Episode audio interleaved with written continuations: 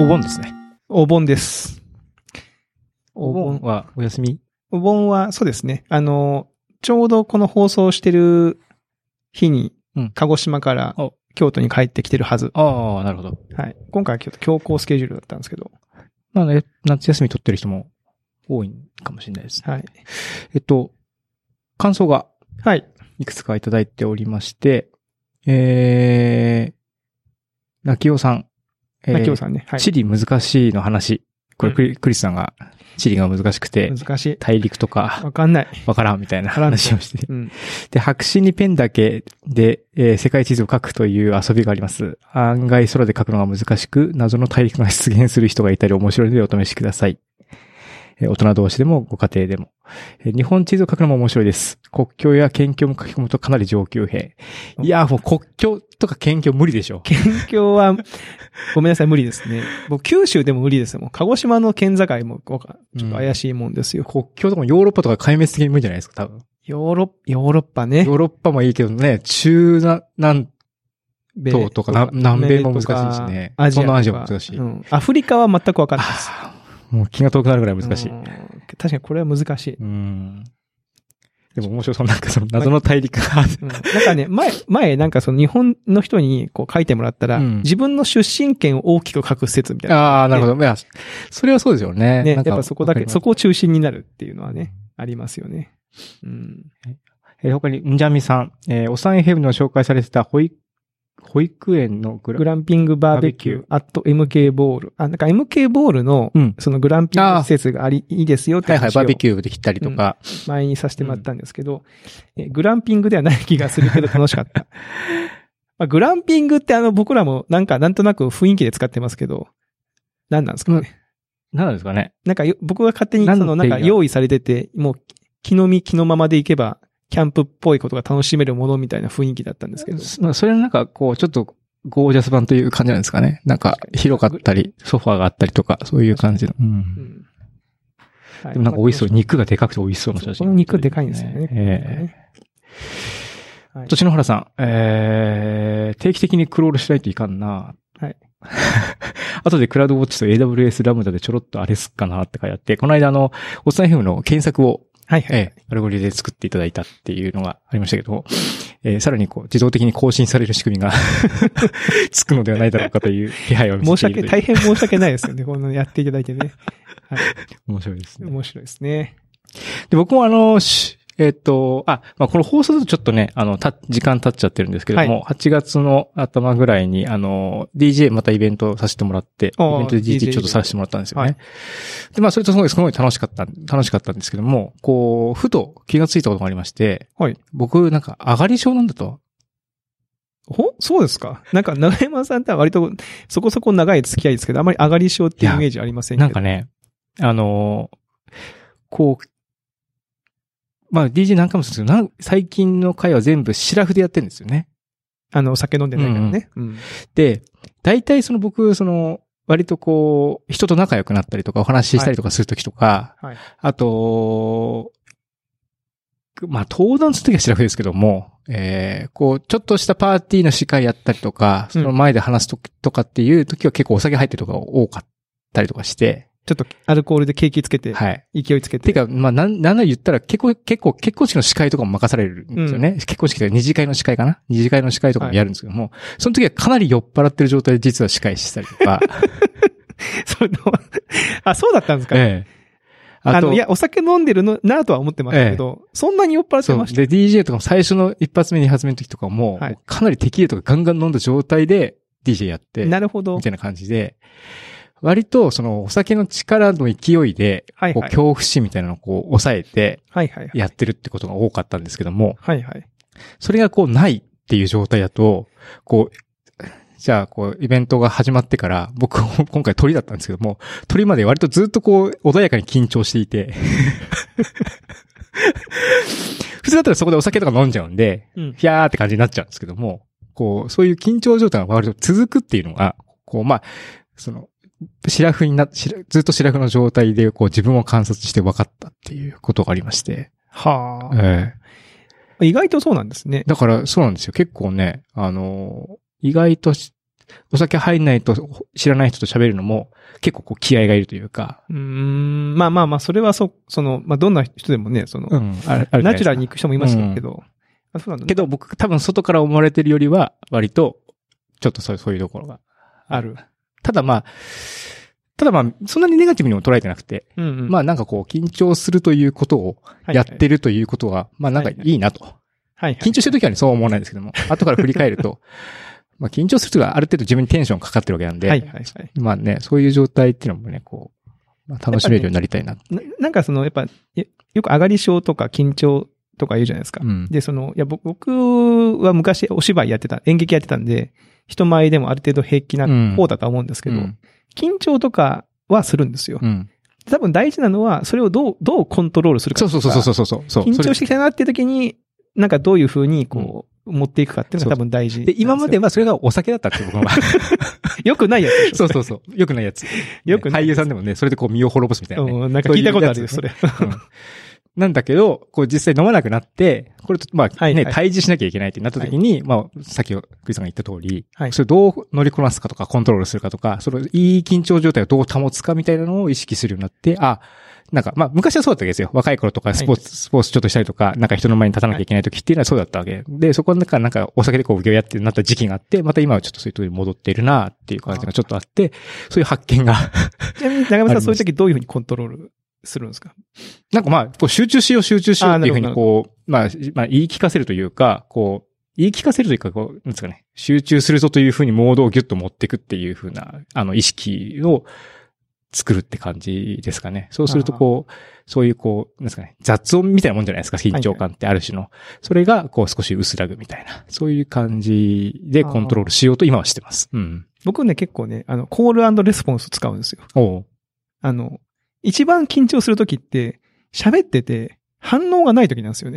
その会場がシーンってしたり、なるほど、なるほど。なんかその、あれなんか俺、なんかすごいか、え、え、今、空回ってるみたいな、その、っていうのが、どんどんどんどん僕の場合は、あが、その緊張していくパターンなんで、例えば登、登壇なりするときに、なんか、イエーイとか、元気ですかとか、か。こんにちはこんにちはみたいな。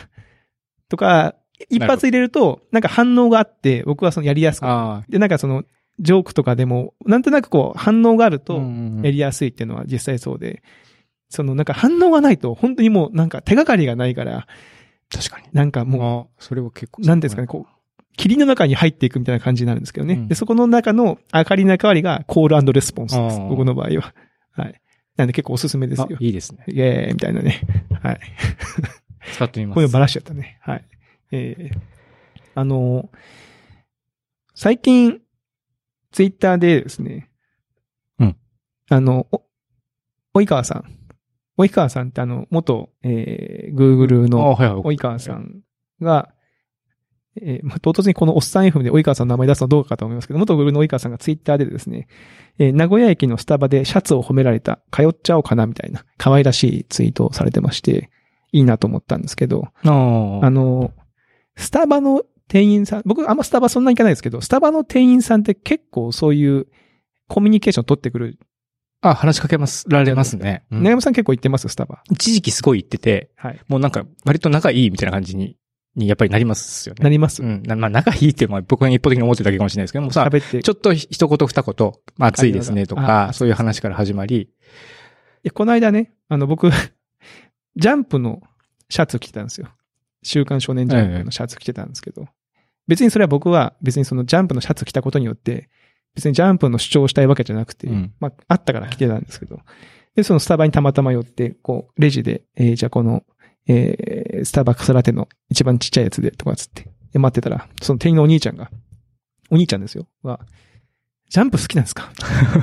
うん。で、最初なんて、なんて言われたか分かんなくて、うん。僕も完全にもうその注文して、僕の中でもう終わってるんで、コミュニケーションは。あとコーヒーのそのね、あの、レシート、完全にレシートが、オフの状態になオって。フになってるんですよ。もうだからレシートが来るの待ってるだけなんですけど、急になんか、わーって来たから、うん。え？って思って、え、え、えっつってきょ、ちょっときょどっちゃって、え、え？っつったら、あの、もう一回、ジャンプお好きなんですか？とかって聞いてくるんですよ。で、最初、なんでそんなこと言ってくるのか分かんなくて、うんえ？と思って。あ、自分がね、意識的に来てるわけじゃないから。来てるわけじゃないから。え、な、な、なんすかみたいな感じになったら、うんそのお兄さんが、あの、シャツ着られてるんであ、確かにと思って。で、改めて、ジャンプお好きなんですかって聞かれて、まあ、好きですけど、そのはい、はいとしか言えないですよね。あの、ジャンプ好きって難しいですね。なんかその、その、ジャンプって別にさ、雑誌だからね、うんジャンプ好きっていう時期もありまして、うん僕は小学校6年生ぐらいの時は。。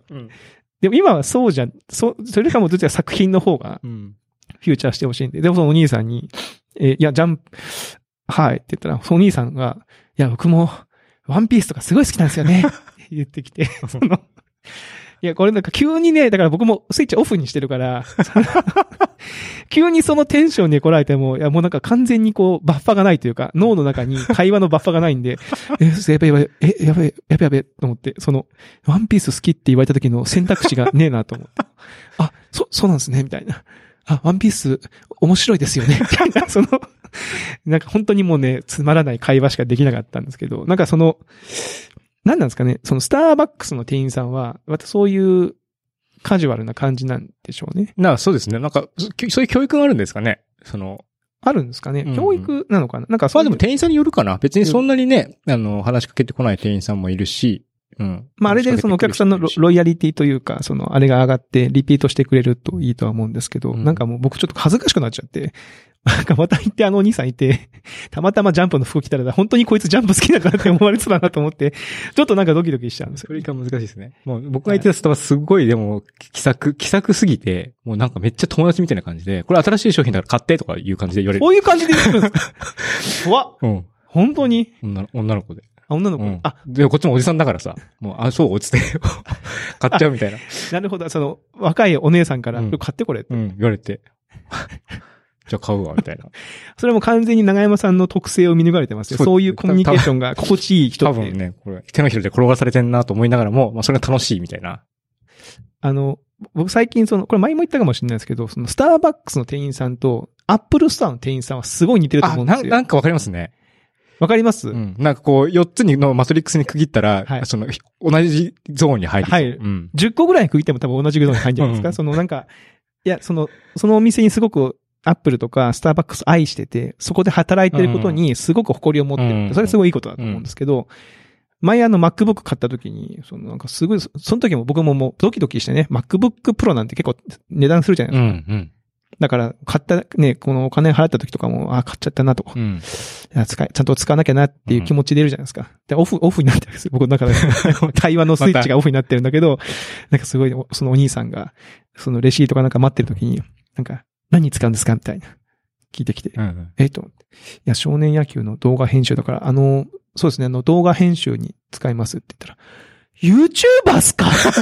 その、いやいや、YouTuber ではないです。このね、この、なんですか、40ぐらいのおっさん捕まえて、YouTuber っすかっていうツッコミはどうなんですかね？面白いですね。なんかこう、いやいや慌てて、ね、その、しかも結構声大きめに、あの、京都のアップルストアで言ってるんで、周りの人も、え、YouTuber? みたいな感じになってるんですよ。いやいやいやいや、YouTuber じゃないです、みたいな。あの、子供の少年野球の動画を編集しなきゃいけなくて、あ、そうなんですね、みたいな。なんかその、はい、ちょっと店員さんとのね、会話がね、なんかその、あの、好きな人は好きだっていうのはわかりますけど、うんわかりますよ。で、僕も、オフじゃなかったら全然付き合いますし、むしろそういうの好きな方なんですけど、なんかこう、オフな瞬間に来られると、辛いなっていう話でした。はい。すいませんね。はいいやーそう、なんか美容室とかね、髪を切りに行ってもね、たまにこう、なんていうんですかね、どういう距離感で喋るかみたいなのもありますけどね。それと似た、こう、そうねまあ僕とかは割とそれと似た緊張感を持って、アップルストアとかこう行く感じはなんとなくありますね。なんかね、美容、まあ、うち床屋なんですけど、床屋は僕、むしろ髪切りに行くついでに、そのお兄さんの話をしに行く感覚なんですあむしろオン、バリバリオンなんですよ。もう話したるぞと。そうそうそう。だ近況だからつ2ヶ月に1回ぐらいとか、うん1ヶ月半に1回なんで。こういう話しようかな、みたいな。うん子供、同い年ぐらいの子供もいるし。で、完全にバリバリオンなんですけど。だまあ確かに、あの、髪切るときってこう、リラックスしたいから、オフになりたいっうんていうのはわかる。で、そういう時に来られると、ちょっとね、うん確かにオフの時にそうですね。急に、急にこのテンションかみたいなね驚く時。例えばその、ファファストフード店とか、吉野家とかって多分みんなオフだと思うんですよ。スイッチが。まあそうですね。一人で行く時とうん。その時に店員がバリバリ話しかけてきたらちょっと確かにちょ。っと違くね？ってなるじゃないトンドンお好きなんですか？ですか。ね。豚いいですよねみたいな言われても。いいですよね。僕もね、牛よりも豚なんですよ、とかって言ってきたら、もう、はいはい。なるから、なんかそういう、ね、まあ、スターバックスとかは、まあ、むしろそういうの楽しみに行ってる人が多いとは思うんですけど、なんかね、そういうことがあったなっていう話でした。なるほど。いやー、あとは最近、あ、そうそうそう。あのー最近見た映画というか、の話なんですけど、えネットフリックスでちょっと話題になってですね、ドキュメンタリあ、ドキュメンタリー。ー、はい、うんグレートハック、ハック。SNS 史上最悪のスキャンダルっお。ていう2時間ちょっとの、えードキュメンタリー映画なんですが、これはですね、あの、まあ、IT 業界に、えーいる自分としては、もうかなりすごい面白いところに突っ込んできたな、みたいなん。内容でして、まあ、どういう内容かっていうと、あの、日本でもちょっと一時期話題になったんですけど、Facebook 社、うん。Facebook 社が利用者の個人情報とかを、とあるそのアナリティクス会社というかデータ会社に、あぶそのデータを分析して、なんかやる会社に結構個人情報をがっつり渡してたみたいなことが一時期話題になってたんですよね。で、そのことについての話なんですけど、これが結構面白くて、その、じゃあそのこデータを渡してました、個人情報を渡してましたっていう話だけ聞くと、なんとなく悪いことのようにうんうん聞こえるじゃないですか。うんで、それ何に使ってたのっていう話なんですけど、そのケンブリッジアナリティカっていう会社、うん名前がかっこいいですよね。ケンブリッジアナリティカっていうイギリスのうん。会社がありまして、この会社が、要はその利用、その個人データを使って、うんえーその Facebook のユーザーを分類するんですよね。この人はこういう人っていう。で、その、トランプ大統領が当選した時、うん。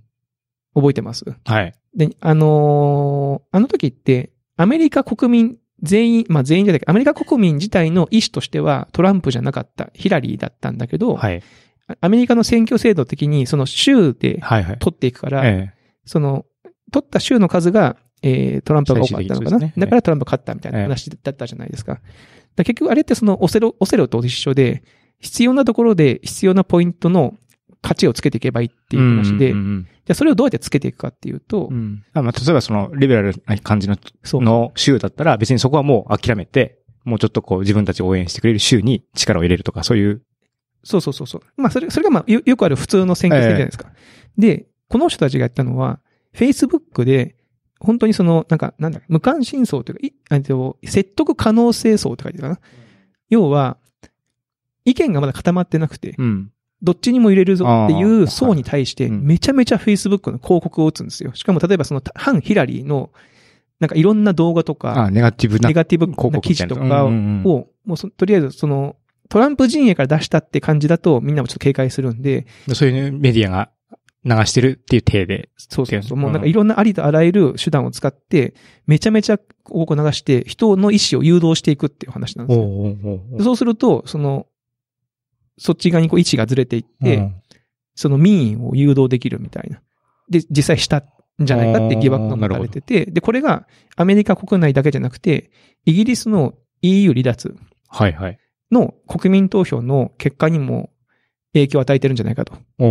あれもやっぱ同じように、その広告とかを出して、いわゆるその、ちょっと意見が揺れてる説得可能性層に対してめちゃめちゃその、のネガティブな広告、あの EU に残っていることに対するネガティブな広告とか、その、ブレクジットっていうんですか、その、い抜けることを批判してる人の、えー、ネガティブキャンペーンを張りまくって、、人の意思を誘導していったんじゃないかっていう、その、ことが言われてて、うん。で、まあそれ普通の選挙戦術、選挙戦と、選挙でも、まあ同じように演説したりするから、うん。それ何が違うんだっていうところなんですけど、まあまあその中で言ってたのは、ドーピングと一緒で、まあ要はその、人がじ自分のその、いい意識的に感知しないところで自分の意意思を操作されてるっていうことが良くないんじゃないかみたいなな。ことをまあ言われてましたけど、これ怖いなと思って。ああ、そうですね。確かに、まあ言われてみると、まあ広告の効果を最大限狙うっていうこと自体はそういうことじゃないですか。うんその人が、まあ興味が、もう持ってもらう。もしくはまあ興味を、まあこの場合は失ってもらうというか、まあネガティブな興味を持ってもらうっていうふうに、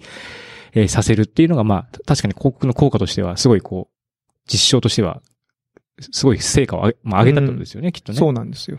めちゃめちゃ成果が上がったらしくて、それがその商品ではなくて、まあ政治だったりとか、そうそうそうそういったその国政に関わる判断に対してされたということに、そうこうどういう倫理を持つかみたいな話なんですかね。そうこれね、怖いなと思ったのが、うんまあこれ Facebook の広告の話ではあるんですけど、うんまあちょっと話がね、若干、若干ずれるかもしれないんですけど、うんこの話映画を見るちょっと前に、僕高校の時の友達とちょっと話をする機会があって、えまあ最近元気みたいな話から、その自分たちの親がやばいねっていう話で結構意見があったんですえ。よ。ええっていうのも、もう要は定年を迎えて、えーまあ暇なんですよね。はいで、家でネットばっか見てるんですよ。うん。そしたら、びっくりするぐらい、なんか思想が偏っていくんですよね。ああ、なんかたまに聞きますね。久しぶりに実家帰ったらめっちゃその、ネット運用になってたとか。うん経過してたみたいな。うんい。や、もうそれがす、まあ、ま、まさしくこういうことだなと思って、うんまあそれはその別にターゲティング広告を打たれてるわけじゃないんだけど、うんやっぱりその情報源がかなり偏ってしまって、うんでインターネットの仕組みって基本的にその記事とかも、最近はそのね、その人に合わせたし、そうですねお。すすめの記事とか出ていくじゃないですか。興味を持ったものに対してよりたくさんそういう同じような記事がたくさん自分の周りにやってくるっていう仕組みになってますもんね。たまたま一個その刺激的な記事を読むと、うんもうその道にの記事がどんどんどんどん入っていくわけですよ。裏の仕組みとしては、あじゃあこういうの好きなんですよねってたくさんこう、コンピューターが持ってきてくれるわけだから、はい。それを読んでいくと、自分の考え自体がそちらにう。こう、変調していく。でも、要は立場の、例えばお医者さんとか、うん。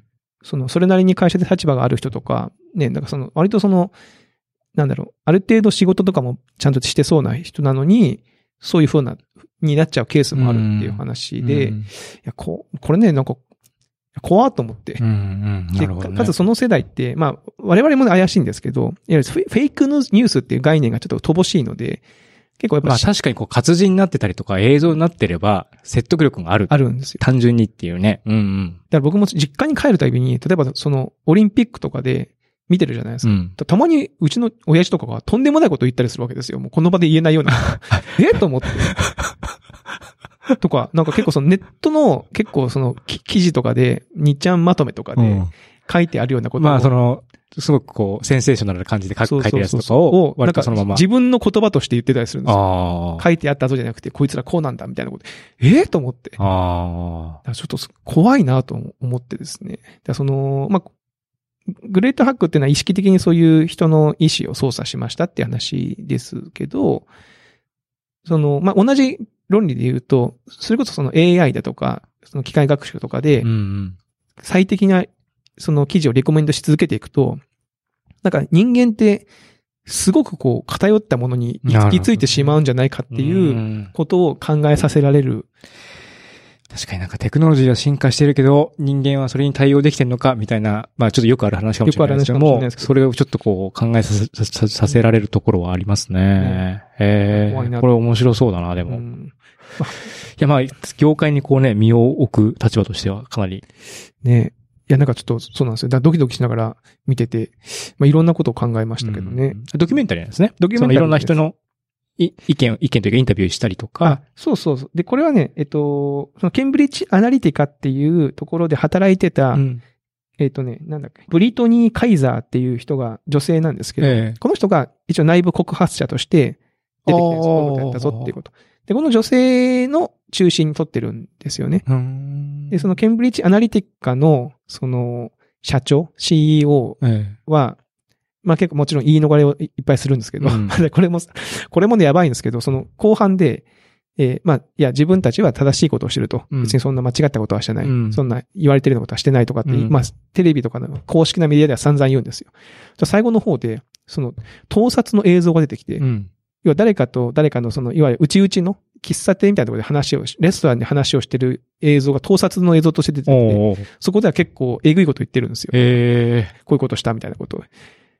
やっぱそれを見ると、あ、やっぱやってんじゃんって思うんですけど、それ、その、そう思っちゃうことすらも、なんかもうメディ、ね、なるほど。それもまたメディアのちょっとメまあメタ的に見るとね、うん恣意的なその演出なではないんだろうかと。そうそうそう、思っちゃうみたいな。へえ。はい。なんでこう、あのーまあ、ちょっとこ、ちょっと小難しい映画です。あの、ドキュメンタリーですけど、まあ2時間ちょっとなんで、うん見てみるとね、面白いかなとこ、れは面白そうですね。はい、思いました。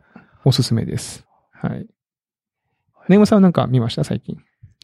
最近、あの、アマゾンオリジナル、アマゾンが作ったネットフリックスじゃなくて、アマゾンが、はいはいはいまあお金を出して作ってるテレビシリーズが、まあ、今までもいくつかあって、で、前ちょっとし、あの、ここでも紹介したプリーチャーっていう牧師が、はいはいはい、はい。人を殺しまくるみたいな、牧師と、あの、おっかないやつね。吸えー吸血鬼と、はいはいが神がいなくなった世界ではい。はい。神を探すみたいな、そういう、まあ DC っていうアメコミの、うんあの、まあブランドっていうか、まあ制作会社のアメコミを元にした、えードラマなんですけども、また別に DC で、ザ・ボーイズっていうコミックがあって、それがドラマ化アマゾンでされてるんですね。あ、DC 原作ですか？うーん。、で、どういうストーリーかというと、こう、アンチヒーローものなんですよ。ほうほう。あの、ヒーローものってあるじゃないですか。うんそれこそその、アベンジャーズとか、うんヒーローが活躍して、ヒーローが世界を救ってくれると。で、まあ、世界としてはまずこう、ヒーローがえーいて、まあ、せ実際にこう、犯罪を食い止めたりとか、えーっていうことをしてるんですけども、まあ、ヒーローはめちゃめちゃ大きな企業に属してるんですね。はいはい。えーもうヒーロー、まあ、派遣会社というか、ヒーローが治安を守りますっていう、そういう、こう、えー会社、えーボートって会社があって、そこにこう、在籍してると。で、まあ、そういう、そういう世界の中で、えーまあ、ちょっと冴えない家電量販店で働く、あの、家電量販店で働く人っていうのってたま、たまにちょこちょこ見るんですけども、あれなんかこう、そういう、アメリカだとそういうなんか、あれなんですかね、ちょっと冴えないポジションみたいな感じになっちゃってるんですかね、今。何なんですかね確かに。ありますよね家電量販店で働くっていう枕言葉だと、なんとなく。ありますよね。あるあるある。うんまあ実際そうなんですよ。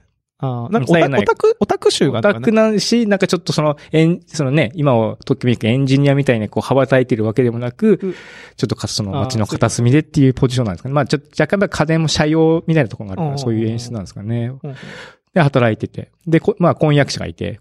で、婚約者がですね、スーパーヒーローに殺されてしまうんですよ。え？でスーパーヒーローに殺されてそうなんですよなん、悪いことしてたの？うん。で、そうすると、だんだんそのね、まあ、セブンっていう、その、そのヒボートの、そのっていう会社の中でも、まあ上位7人が組んでる、その最上位のこうヒーローチームがあって、うんまあ、みんな、それ、それぞれこういろんなね、キャラクター、目から光線を出せたりとかね。はいはい。えーあの、よくあるやつす そうそうそう、水中でずっと活動できるとか、あよくあるやつ。すごいスピードで動けるとかね。おうおうんそういう、そういうの活躍してる子、皆さんはだからもう大ファンなんですよね。で、それでもう広告収入とかもババンバン取ってるし、映画化もして今る、し。今っぽいね。ええそれでこう大大量の収入を上げているそのヒーローたちがいるんですけども、その一人一人はですね、こうやっぱり心に闇があり、あ、その、セブン、その7人にもそれぞれある。そうそう。で、裏があり、ほうほう。そしてその、なんかその支配欲だったり、名声欲みたいなのがあって、闇営すげえ実はドロドロの世界。ほうほうほそうほうほうほう闇営業はなかったけど。闇営業なかった。ほうほうなるほど。うんで、その殺されてしまったその家電量販店の人のところに男の人が来てうん、復讐を手伝うと。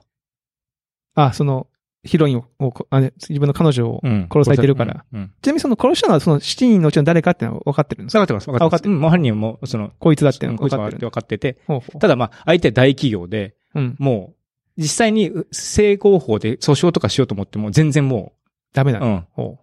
ほまあまあ、とりあえずこれ、なんか何万ドルあげるからサインしてくださいみたいな。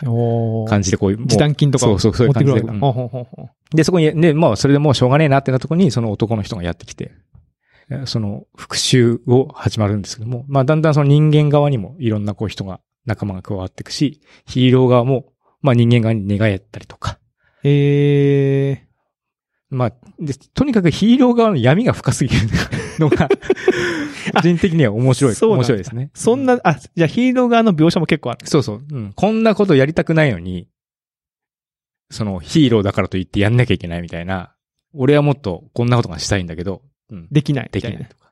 で、反旗を翻してやるんだけど、潰されるとか。そういうのがすげえ出てきて、まあヒーローものというより完全にこう人間の ドラマなんですああ、そう、それは面白そうですね。あ、ヒーロー。そうそう。で、上層部の人は、そのボートの会社の上層部の人は人間なんですよ。で人間、ヒーロー、人間みたいな、こう、階層構造みたいなのがあって。じゃあ人間に支配されてる。そうなんですよね。ことなんうんですだから、そのヒーロー側もちょっといろいろ、あー逆にこう、もうちょっと、それを大どん返しするような計画を、をぶち込んでたりとかして、ええ面白そうじゃないですか、その。えーこれはね、ちょっとね、最初ね、最初なんかコメディかなと思ったんですよ。うんそしたらね、そう婚約者が死ぬところだから、まあ DC なんで、だんだんこう、暗くバイオレンス、暗いし、バイオレンスだし、うん、でも18金だし。18金なんだ、これうそう。そう。あ、R18 なんですえよ。R18 なんで、ちょっのもしお、おっさん FM 聞いてる少年少女がいたら、これは 見れない、残念ですけど、大きくなったら見てください。まあそもそも、おっさん FM 自体が R18 の可能性もありますから、ね。